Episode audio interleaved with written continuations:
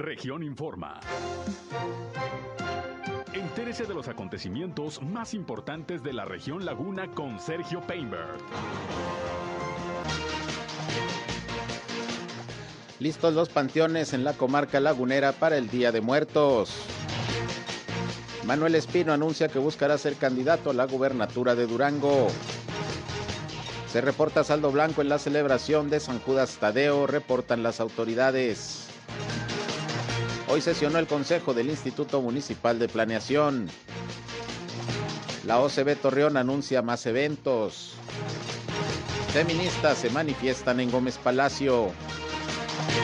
Esto es algo de lo más importante, de lo más relevante que le tengo de noticias, de información aquí en esta segunda emisión de Región Informa. Gracias como siempre por su atención. Ya estamos nuevamente transmitiendo a través del 103.5 de frecuencia modulada.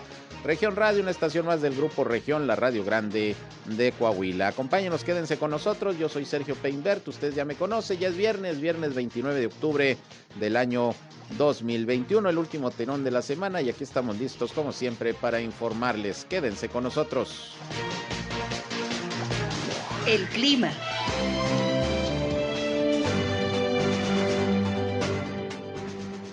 Bueno, el día de hoy la temperatura mínima fue de 12 grados centígrados. Ayer la temperatura máxima fueron de 30.4 grados centígrados. No llegamos a los 31 grados. Esto por el sistema frontal el número 6 que ya está afectando aquí a la comarca lagunera. Mañana se incrementan ligeramente las temperaturas eh, mínimas entre los 13 a 14 grados centígrados y máximas entre los 31 a 32 grados centígrados. A pesar de que ya pasó lo más fuerte este sistema frontal, el número 6 todavía nos va a estar afectando en los próximos días nos va a estar beneficiando con temperaturas ya no tan calurosas y temperaturas de frescas a templadas por la mañana. Eh, estamos esperando que este sistema frontal, repito, nos afecte todo, o nos beneficie todavía el día de hoy, eh, viernes, mañana sábado y el domingo por la mañana. Ya los sistemas frontales están llegando un poquito más intensos, esperemos que el sistema frontal número 7 ya nos descienda las temperaturas por debajo de los 10 grados centígrados. El clima.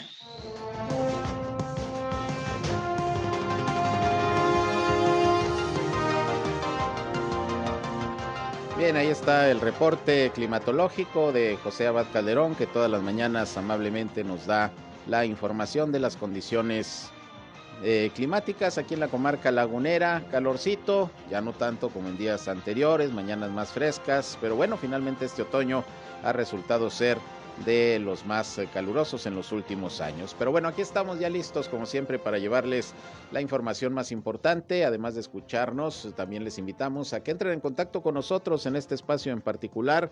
Si tienen algún eh, reporte, hay algún problema en su comunidad, en su calle, en su colonia, en su ejido, tiene la necesidad de atención de alguna autoridad Háganoslo saber para tratar de ser un enlace entre ustedes y las dependencias de gobierno para que los problemas de su comunidad se puedan resolver. Así que nuestra línea telefónica para tal efecto está a su disposición desde este momento, 871-713-8867, 871-713-8867. Ahí estamos eh, listos para atenderles, nos pueden llamar, nos pueden mandar mensajes de WhatsApp, como ustedes gusten. También si tienen cualquier comentario, punto de vista que nos quieran hacer llegar, igualmente les atendemos. Estamos en redes sociales y medios digitales, nos encuentran en Facebook y en Instagram, en región 103.5 Laguna. También ya estamos transmitiendo en vivo y en directo nuestro espacio noticioso por Facebook Live. Un saludo a quienes ya nos siguen a través de esta red social. Gracias como siempre por acompañarnos. Y yo estoy, ya saben, en Sergio Peinber Noticias, en Facebook, en Twitter, en YouTube, en Instagram y en sergiopeinber.com, mi portal web de información que les invito a visitar. También ahí están nuestros enlaces para que nos escuchen en nuestras transmisiones de radio. Y sin más, vámonos, vámonos con lo más importante de lo que aconteció hasta este momento, sobre todo aquí en la comarca lagunera, en Coahuila y en Durango.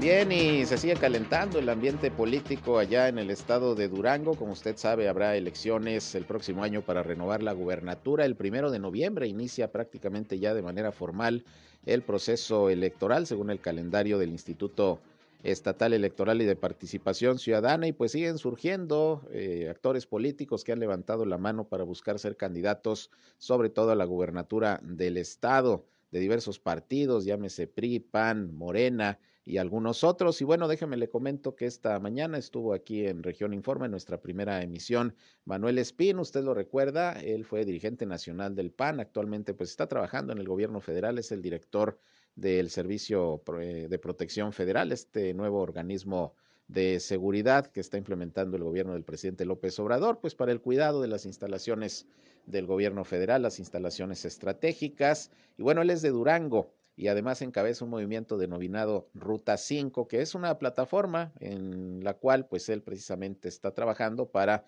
eh, entre otras cosas, pues eh, apuntalar este proyecto que hoy nos dijo tiene para ser posiblemente candidato a la gubernatura del estado, lo va a buscar por Morena, pero hizo también un pronunciamiento importante. Si él no llegara a ser el candidato de Morena, dijo, a la gubernatura, apoyaría su movimiento a la alcaldesa de Gómez Palacio, Marina Vitela. Vamos a escuchar esta parte de la entrevista que realicé con él, con Manuel Espino, esta mañana.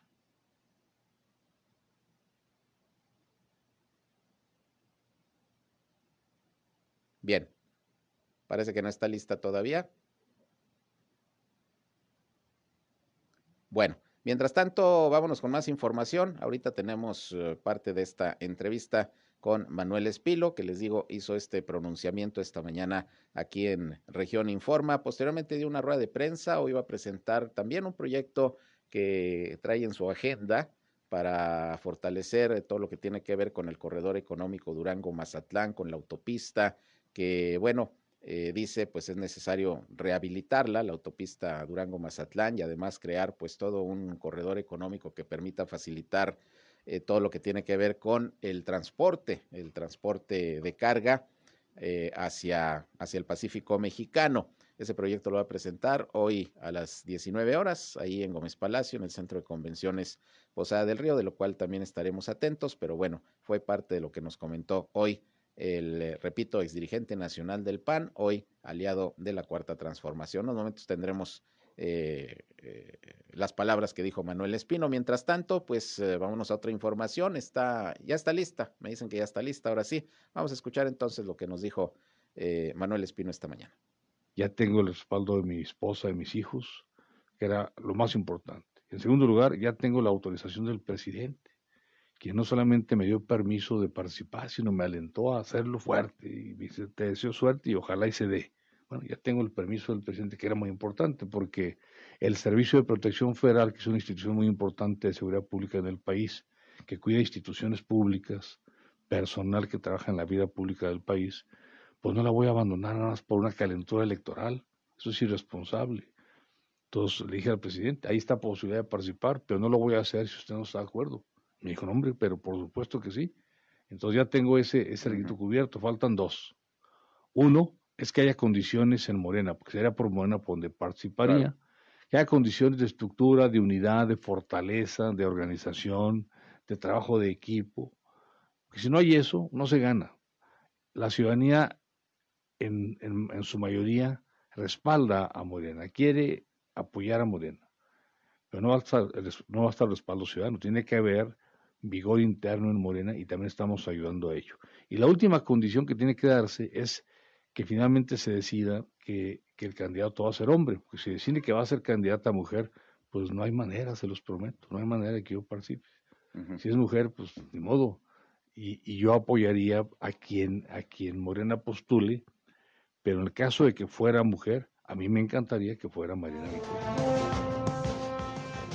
Bueno, pues ahí tiene usted doble destape, Manuel Espino, y dice que si él no va, le gustaría que fuera Marina Vitela, alcaldesa de Gómez Palacio, que bueno, pues también está ahí en la lista de posibles aspirantes a la gubernatura del estado de Durango. En fin, pues se calienta el ambiente político, le digo allá en eh, Durango, particularmente en Gómez Palacio, y hoy se hizo este pronunciamiento por parte de Manuel Espino, duranguense, y actualmente, repito, director del Servicio eh, de Protección Federal, cargo al que también anunció que en fecha próxima solicitaría licencia, pues para poder participar en la cuestión política electoral.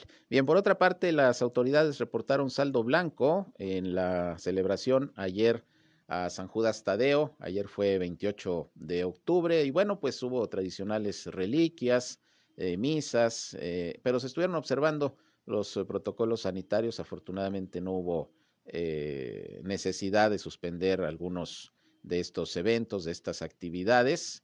Eh, de hecho, pues desde el pasado miércoles se desplegó un operativo de las autoridades del gobierno del estado de Coahuila y del municipio, en este caso de Torreón, para la vigilancia sanitaria de seguridad y el ordenamiento en general. Se tuvo especial atención ahí en el templo de San Judas Tadeo, en la colonia Las Torres, en donde también, bueno, pues acudió una buena cantidad de personas, pero repito, todo respetando los protocolos sanitarios, según lo que están informando eh, tanto las autoridades estatales como municipales hubo inspecciones eh, generales y solamente en casos contados se tuvo que acudir a ordenar pues eh, los lugares donde se estaban llevando a cabo las tradicionales reliquias para que se cumplieran con los protocolos sanitarios, pero fueron eh, pocos eventos. La mayoría de las personas estaba utilizando el cubrebocas, los procesos de entrega de alimentos en su mayoría se respetaron, entregando en contenedores pues ahí el asado, las sopas, entonces pues un saldo blanco, afortunadamente no hubo mayores inconvenientes. También el eh, secretario del Ayuntamiento de Torreón, Sergio Lara,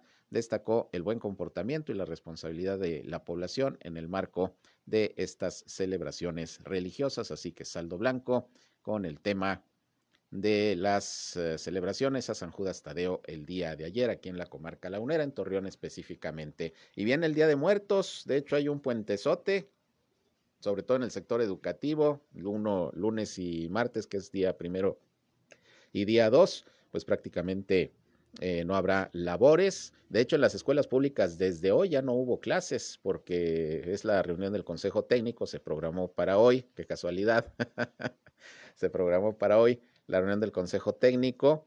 Y bueno, pues habrá puente prácticamente hasta el miércoles. Y ya están listos los panteones en toda la comarca lagunera, particularmente aquí en Torreón. Va a haber un operativo especial también de vigilancia el fin de semana porque es el Halloween y ya ve que también pues mucha gente eh, aprovecha para salir a la calle, los niños a, pedir dulces, que bueno, pues también se está eh, haciendo el exhorto de que en la medida de lo posible esto se evite, aunque han mejorado las condiciones. Bueno, pues más vale seguir eh, respetando los protocolos sanitarios y evitar aglomeraciones o que en algunos puntos se junte demasiada demasiada gente, pero habrá operativos especiales de vigilancia y precisamente sobre esto habló hoy el alcalde de Torreón, Jorge Cermeño Infante, eh, luego de la reunión que encabezó, por cierto, del Consejo del Instituto Municipal de Planeación, que en unos momentos tendremos información de lo que ahí se trató, pero hablando del tema del Halloween y los panteones, esto dijo hoy el alcalde Cermeño.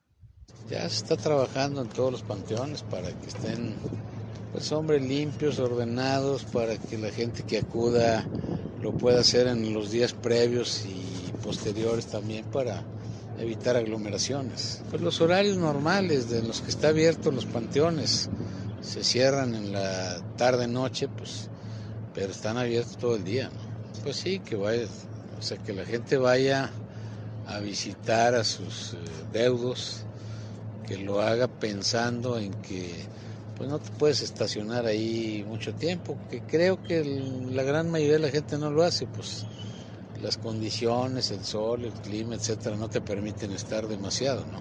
Los comerciantes se buscan ganar la vida en todas partes donde hay algún evento, donde hay algo, pues hombre, nomás que no estorben, que, que lo hagan con toda higiene, con limpieza y con respeto a la gente que va. No, no, no, no, no, o sea, lo mismo, cuidado que la gente que saca a sus chiquillos, a los niños a pedir dulces a las casas, pues también que sean conscientes de que hay que cuidarse, o sea, evitar contagios. Oiga, pero los no tan chiquillos, los que ya hacen otro tipo de fiestas. Ah, no, bueno, pues que, se comporten. ¿eh? Gracias. Bien, ahí está mi compañero Víctor Barrón preguntándole al alcalde, y los no tan chiquitos, los que no van a pedir dulces, sino que se van de pachanga, pues sí, qué más que se comporten. Y bueno, hablando precisamente del tema del Día de Muertos, pues eh, se autorizó también el funcionamiento del Mercadito de las Flores aquí en la ciudad de Torreón, pero pues les han bajado las ventas eh, de manera importante y no solo para este Día de Muertos, incluso ayer para lo que fue la festividad de San Judas Tadeo. Y aprovechando el tema, bueno, pues mi compañero Víctor Barrón también platicó con Carlos Alvarado, es propietario del local número 3 de este Mercado de las Flores. Vamos a escuchar cómo les ha ido a estos comerciantes. Mira, ahorita eh, pues ha estado un poquito tranquilo, pero como que hace falta más gente para que venga a comprarlo de San Juditas. Y eso estamos en la espera del día 2 de finados. Eh, esperemos que se ponga bueno este fin de semana hasta el día 2 de, el mero día, el día 2 de muertos. Fíjate que eh, se está invirtiendo lo mismo del año pasado.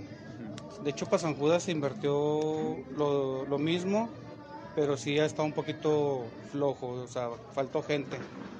Y 2 eh, se, se, piensa eh, invertir lo mismo y esperemos que se mueva tanto los arreglos como las, la flor suelta, la gladiola. Sí, de hecho el año pasado fíjate que estuvo más bueno que, que ahora, ¿eh? ¿eh? bueno, en San Juditas. Ahora el día 2 esperemos que se ponga pues más que el año pasado. Pero sí se ve un poco la diferencia del año pasado a, a, este año. Eh, de que el año pasado, por ejemplo, la, la gente venía o sea, a comprar ya sea un ramito, un arreglito. Ahora como que faltó, faltó gente de venir a comprar. Fíjate que sí, como un 60% que bajó un poco la, la venta. Uh -huh. Hubo gente que estuvo haciéndola antes del 28 hasta el fin de semana pasado, pero sí se, luego se vio la diferencia. Bueno, pues ahí tiene usted, es lo que dice este comerciante del mercado de las flores. Lo que son las cosas, el año pasado en plena pandemia, cuando estaba lo más duro y tupido, pues dice que les fue mejor. Vamos a ver, vamos a ver este año, ojalá que les repunten las ventas, porque finalmente faltan dos días propiamente para lo que es el Día de Muertos. Ojalá y se puedan recuperar, pero pues eh, prácticamente ya hay una normalización en estas actividades que se vieron muy limitadas y suspendidas precisamente el año, el año pasado, no se diga en el Halloween, en el Día de Muertos, los panteones estuvieron cerrados para el Día de las Madres, para el Día del Padre, y bueno, pues poco a poco las condiciones van mejorando. De hecho, estamos en espera uh, para que hoy se dé a conocer por parte de la Secretaría de Salud Federal el reporte quincenal del semáforo epidemiológico, donde posiblemente ya pase Coahuila al semáforo verde. Ya el pasado lunes, como se le informé al secretario de Salud de Coahuila, Roberto Bernal, dijo que ya, ya estamos en condiciones de semáforo verde, falta nada más que lo oficialice la Secretaría de Salud, que también ya reportó esto al gobierno de Coahuila, y bueno, pues poco a poco irán mejorando las condiciones para para toda esta reactivación y, todo lo que conlleva una normalización ya de las actividades diarias de toda la población. Obviamente el exhorto y el llamado continúa siendo pues a cuidarnos, a respetar los protocolos y en esa medida seguir trabajando, seguir acudiendo a eventos, seguir organizando actividades, pero bajo protocolos sanitarios. Esa es la idea, porque finalmente la pandemia, la pandemia continúa eh, presente. Y hablando de la pandemia, pues hoy culmina la vacunación de los eh, jóvenes de 18 a 29 años de edad. Empezó el domingo, termina este viernes, según informó la delegación de los programas del bienestar aquí en la comarca lagunera de Coahuila. Eh, prácticamente durante toda la semana se han estado vacunando a los chavos que han podido acudir pues a varias sedes, ¿eh? no nada más a las a las que se aperturaron, que fueron cinco en esta ocasión. También hubo apoyo de la Cámara de Comercio. Las universidades, tanto públicas como privadas, estuvieron recibiendo a las brigadas de vacunación. Ahí estuvieron yendo los chavos y esto pues ha permitido mayor agilidad en la inoculación de los jóvenes de 18 a 29 años que estuvieron recibiendo, todavía hoy están recibiendo la segunda dosis de la vacuna de AstraZeneca, que esta mañana el presidente Andrés Manuel López Obrador pues dijo que se cumplió la meta de vacunar a finales de este mes de octubre ya, eh, como estaba previsto, se cumplió la meta de vacunar al 100% de los adultos mayores de 18 años, por lo menos con una dosis de la vacuna. Dijo que va a continuar el Plan Nacional de Vacunación y también hizo el llamado nuevamente a la población que no se ha querido vacunar para que lo haga porque los riesgos son mucho menores que no vacunarse y destacó el presidente López Obrador que la mayoría de las personas que actualmente están yendo al hospital o que están perdiendo la vida por el COVID-19, la mayoría son personas que no se habían vacunado, por eso la importancia de continuar con este Plan Nacional de Vacunación. Y de hecho, le recuerdo nuevamente, para que no se les pase, en Durango se determinó que durante un mes habrá tres sedes de vacunación permanente. Una sede será Durango Capital, la otra Santiago Papasquiaro y la tercera es Gómez Palacio, en el Hospital General de Gómez Palacio, el nuevo, el que está sobre el Boulevard Ejército Mexicano. Ahí, desde el 3 de noviembre, habrá vacunación permanente todos los días para los rezagados, eh, para quienes no hayan todavía acudido a vacunarse por alguna circunstancia, porque no querían, porque no alcanzaron durante un mes, ahí se va a estar aplicando la vacuna contra el COVID-19 para eh, todas las edades, prácticamente también se van a contemplar menores de 12 a 17 años de edad. Eh, aunque eh, eh, no tengan, bueno, ahí sí con comorbilidades de 12 a 17 como se está vacunando, pero va a estar abierto durante un mes este módulo de vacunación anti-COVID que se estableció en Durango.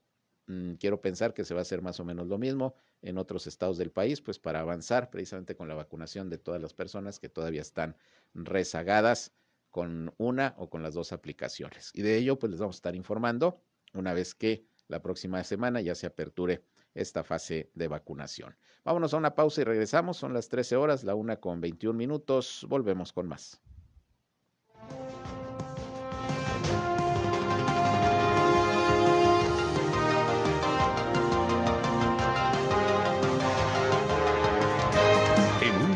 Regresamos a Región Informa. Al aire, región 103.5. Continuamos en Región Informa.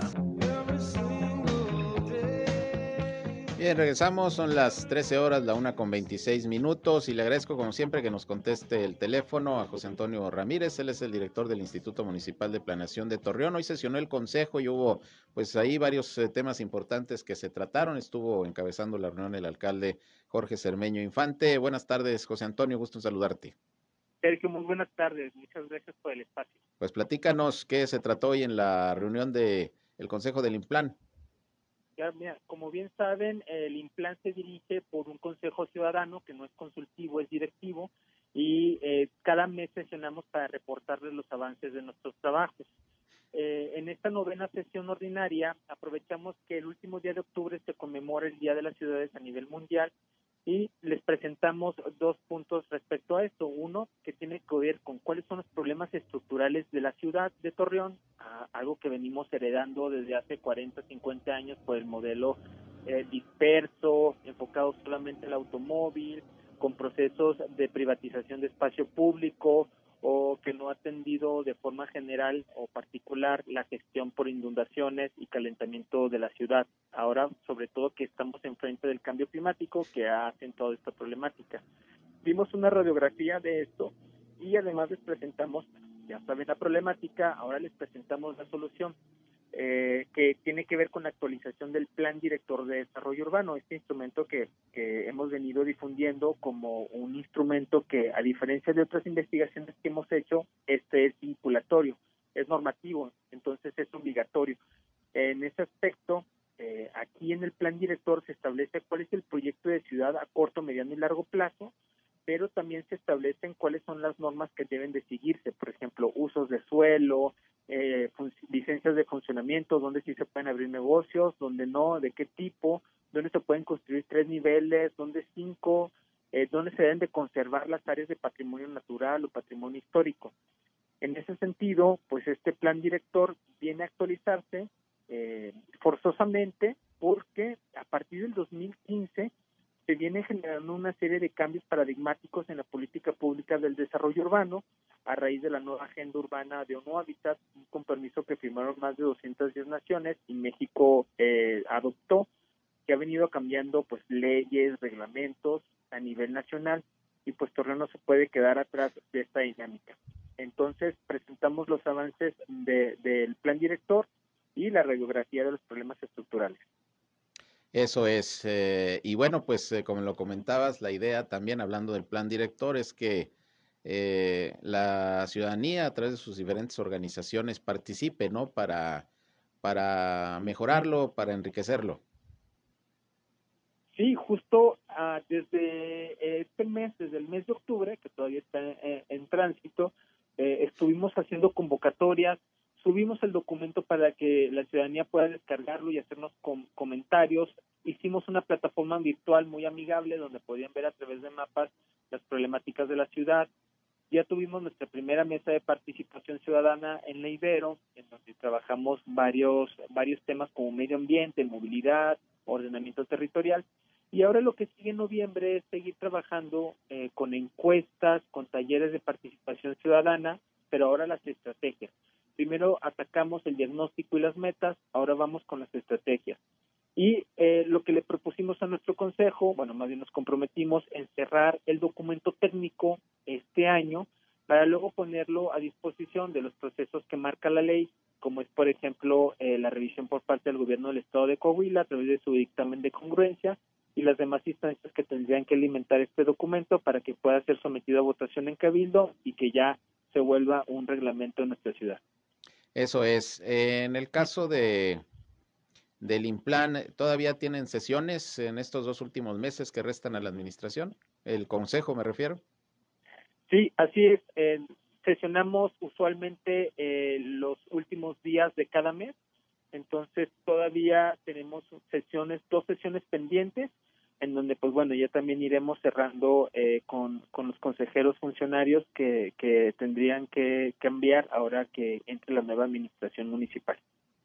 Muy bien, la idea es que, como se ha dicho, en el caso del Implan, pues los proyectos que están pendientes, los que ya se realizaron también y que hay que darle seguimiento, pues que precisamente lo tome en cuenta y lo haga la próxima administración, ¿no? Independientemente del cambio de gobierno, pues ahí están los proyectos que hay que, hay que continuarlos, eh, José Antonio. Definitivamente. Mira, una de las grandes virtudes del Implan es que dentro de nuestros procesos tocamos muchas aristas, la económica, la medioambiental, la social, la de planeación física como infraestructura vial, y tenemos una gama de proyectos y diagnósticos muy interesantes que caben en cualquier plataforma política. Entonces, eh, eh, perfectamente se pueden alinear las carteras de proyectos a los intereses y prioridades que traiga cualquier administración y estamos muy muy confiados de que van a ver la próxima los próximos tomadores de decisiones van a ver toda la información que tengamos y pues lo van a alinear a sus intereses para que podamos eh, seguir construyendo una ciudad sostenible. Muy bien, pues vamos a estar pendientes. Por lo pronto, pues esto es lo que se abordó como temas en la reunión del Consejo de del Instituto Municipal de Planeación y te preguntaría, ¿ya inició este instituto el eh, proceso de entrega-recepción? ¿Ya conformó algún equipo en particular o algún equipo de la próxima administración ya se comunicó con ustedes, José Antonio? Sí, nosotros ya estamos siguiendo todos los procesos que la Administración Central nos ha marcado. Eh, estamos de la mano coordinados con, con la Secretaría del Ayuntamiento y Contraloría, siguiendo los procesos. Eh, como tal, estamos haciendo todo un reporte de, del estado que guardamos en, en todos los aspectos que nos pide la ley. Entonces, eh, sí, seguimos construyéndolo y bueno, esperamos que para el mes de diciembre, como está contemplado en, los calendarios, ya cumpla el plan con su parte dentro de todo este proceso de entrega-recepción. Muy bien, pues estamos pendientes y gracias como siempre por informarnos, José Antonio. Buenas tardes.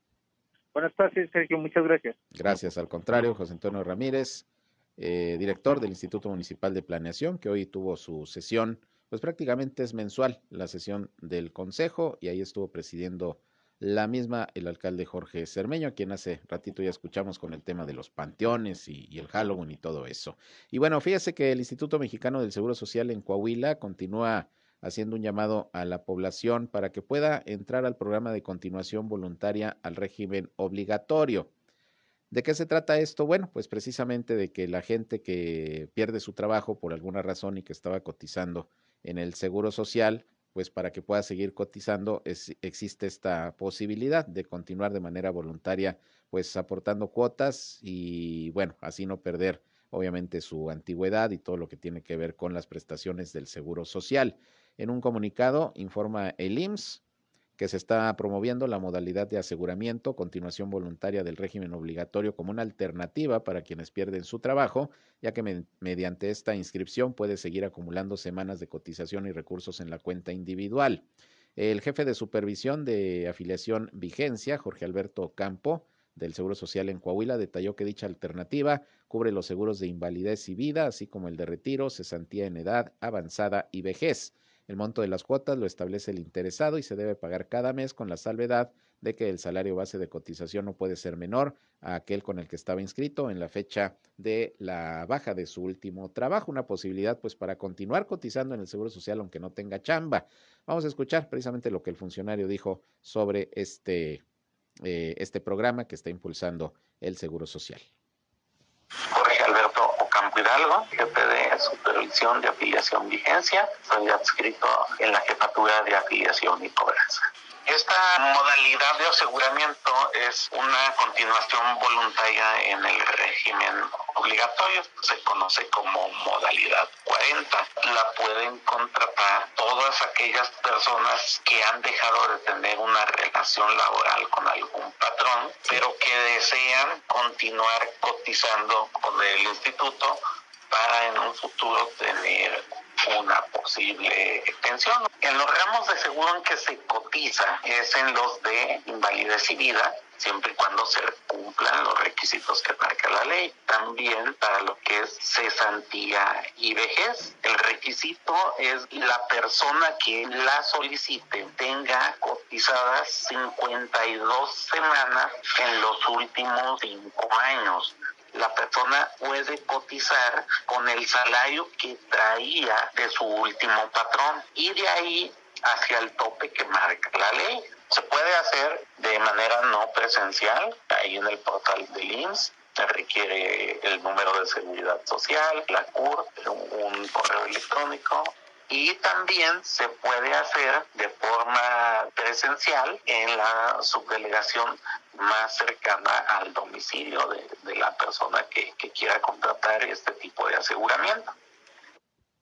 Bien, pues ahí tiene usted, está la posibilidad, se quedó usted sin chamba, quiere seguir cotizando en el Seguro Social, repito, por las cuestiones de antigüedad, de los beneficios que tiene esta institución, bueno, pues se puede adherir a este programa pagando cuotas eh, que usted fija y bueno, pues eh, continuar continuar con su cotización, que es lo importante, no perderla para una futura, para una futura pensión. Ya si agarra otra vez chamba y lo vuelven a dar de alta el Seguro Social, pues qué mejor, pero por lo pronto, pues ahí está eh, esta posibilidad que está ofreciendo el Seguro Social, según reporta la delegación aquí precisamente en el estado de Coahuila. Y bueno, por otra parte, varios accidentes viales que se han registrado en las últimas horas que por cierto se refirió eh, hoy el secretario del ayuntamiento a este tema de los accidentes viales, pues pidiéndole a la población, como siempre, que sea responsable y que maneje con precaución. Sergio Lara Galván pidió a la ciudadanía ser responsable al momento de manejar cualquier tipo de vehículo, toda vez que se ha entrado en una etapa del año en la que tradicionalmente aumentan los percances viales y que puede derivar esto en tragedias. Ya ve que el pasado miércoles le informé siete choques en el periférico Raúl López Sánchez en dos horas. Siete choques en dos horas, entre las siete y las nueve de la mañana. Y viene una temporada pues de mucha circulación de vehículos por eh, las fiestas decembrinas, las compras, en fin. Y entonces pues se está haciendo el llamado a la población a ser más responsable. Y le digo que hubo varios accidentes que están reportando el día de hoy. Por ejemplo, el conductor de un vehículo perdió la vida. Aquí sí fue una desgracia perdió la vida tras chocar con un tráiler esta mañana en la carretera Gómez Palacio Durango. El tráiler cargado con sandías terminó volcado también al lado de la carretera.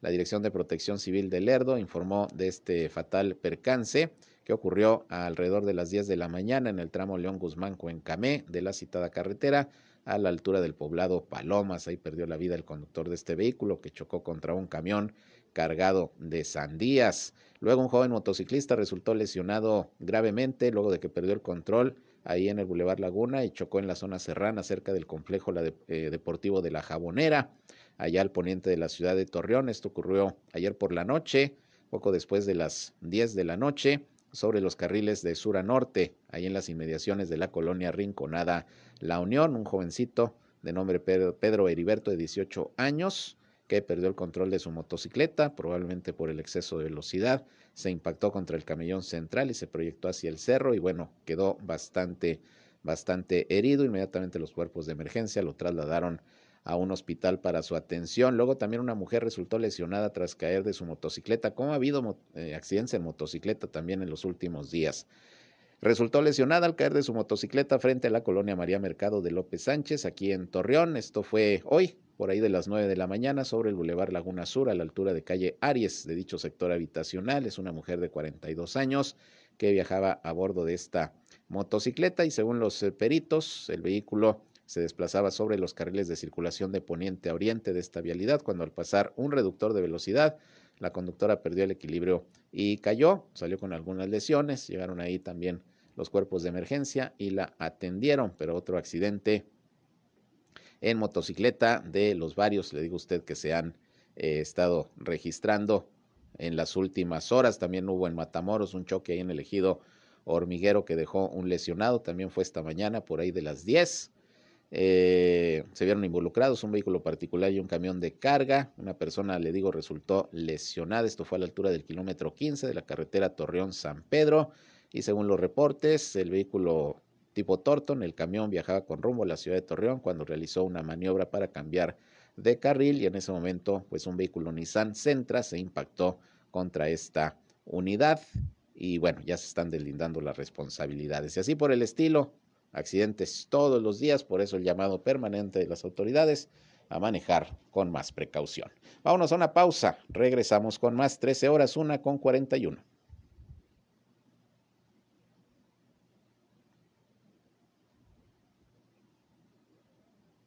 Vamos al corte.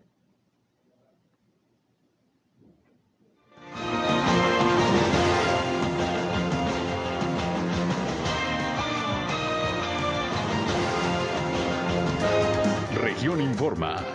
Ya volvemos. Somos Región Radio 103.5. Regresamos a Región Informa.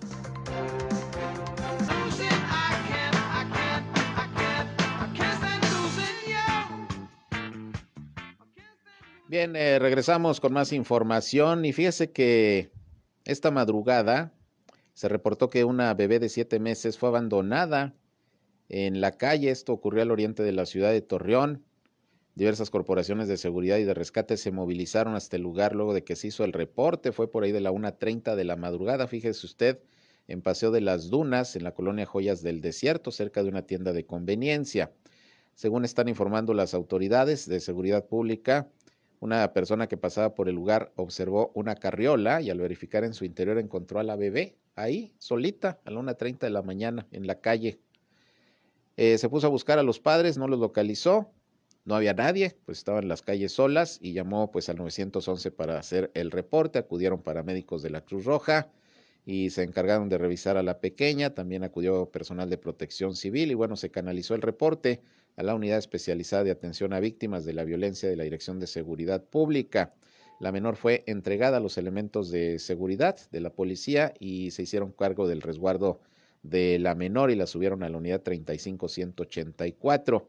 En ese momento, cuando ya, ya estaba ahí la patrulla por llevarse a la menor, llegó una mujer que se identificó como la abuela de la bebé, quien indicó que los padres se encontraban en estado inconveniente e iban peleando, lo que originó que olvidaran la carriola. Fíjese usted nada más la irresponsabilidad. Terrible, terrible ese asunto. Andaban en estado inconveniente, se estaban peleando. En la discusión se fueron ahí por la calle y se les olvidó la carriola con la bebé. Fíjese usted. Terrible, qué bueno que llegó la abuelita. Eh, de cualquier manera, el caso va a ser turnado a la Procuraduría de los Niños, las Niñas y la Familia, que se va a encargar de realizar la investigación correspondiente sobre lo ocurrido. Sobre los padres de la menor, solo se informó que responden a los nombres de Juan Carlos e Itzel. No se dijo qué edad tienen, pero eso fue lo que dijo la abuelita. Imagínense ahorita en la noche que está haciendo algo de frillito y la bebé ahí abandonada. De veras que, que bueno, cómo se se dan este tipo de situaciones de omisiones de cuidado y de pues violencia que al final se ejerce en contra en contra de menores de menores de edad. Terrible, pero ya va a intervenir la PRONIF en este caso para pues tomar cartas en el asunto. Y bueno, regresando al tema de los panteones que prácticamente ya están listos para recibir a los visitantes durante estos días, sobre todo el día de finados, el día de muertos. Mi compañero Víctor Barrón platicó con eh, eh, Luis Morales, que es el titular del área de control de padrones de la Secretaría de Finanzas del gobierno de, Coahuila, que estuvo junto con autoridades municipales, pues visitando todos los panteones, sobre todo los, los eh, públicos de los diferentes municipios de la laguna de Coahuila, Torreón, Matamoros, Francisco y Madero, San Pedro principalmente, pues para ver que estén en buenas condiciones. Estuvo habiendo limpieza, retiro de maleza, ahí las áreas de servicios públicos estuvieron trabajando. Y bueno, pues habla Luis Morales precisamente de cómo estarán los panteones para estos próximos días eh, en que mucha gente se espera que los visiten.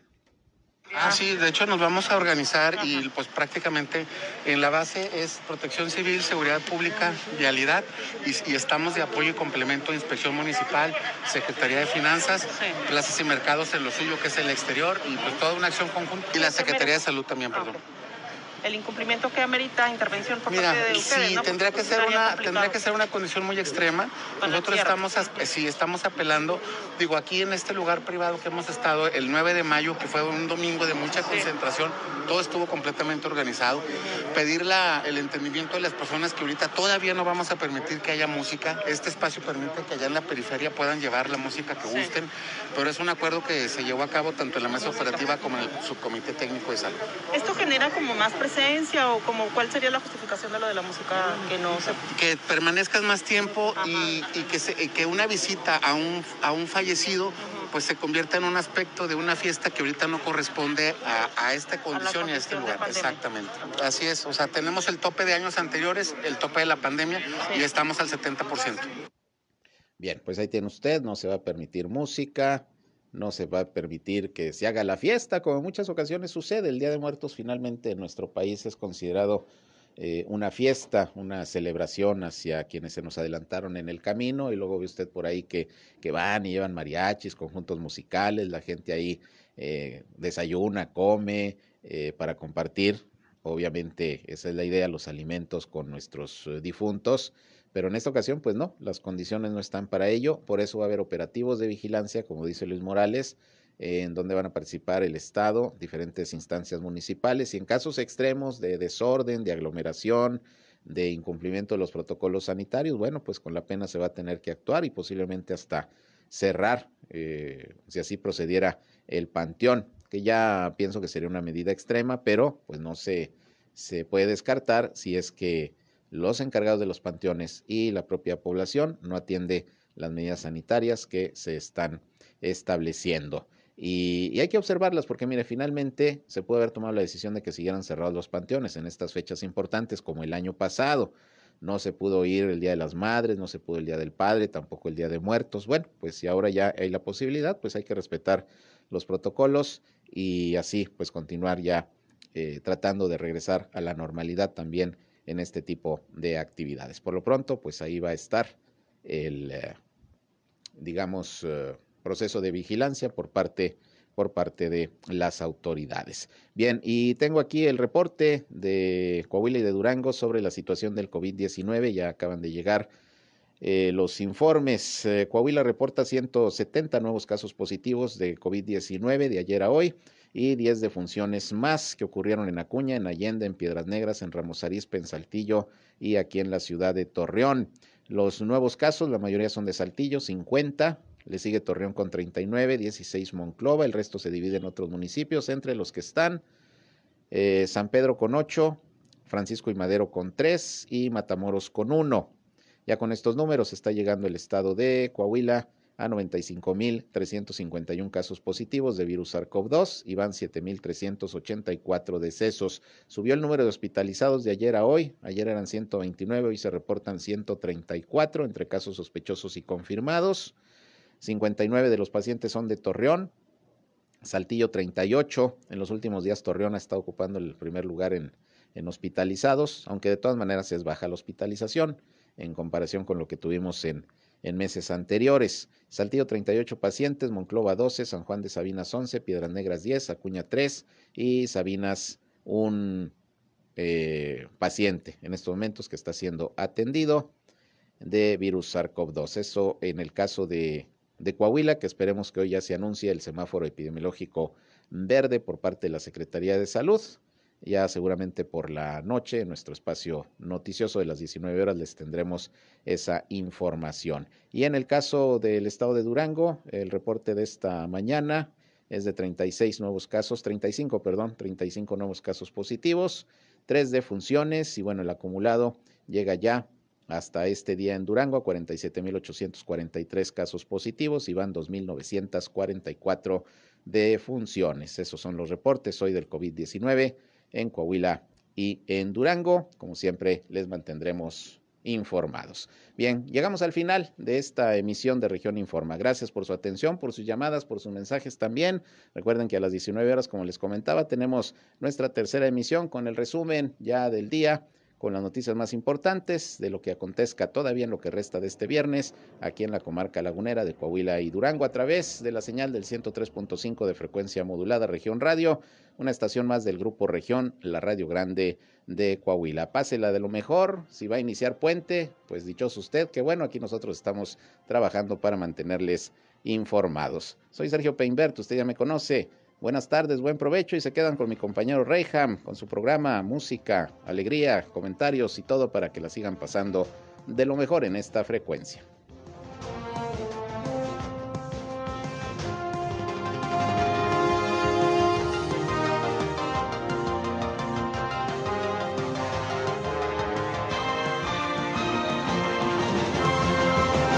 Esto fue Región Informa. Ahora está al tanto de los acontecimientos más relevantes. Lo esperamos en la próxima emisión.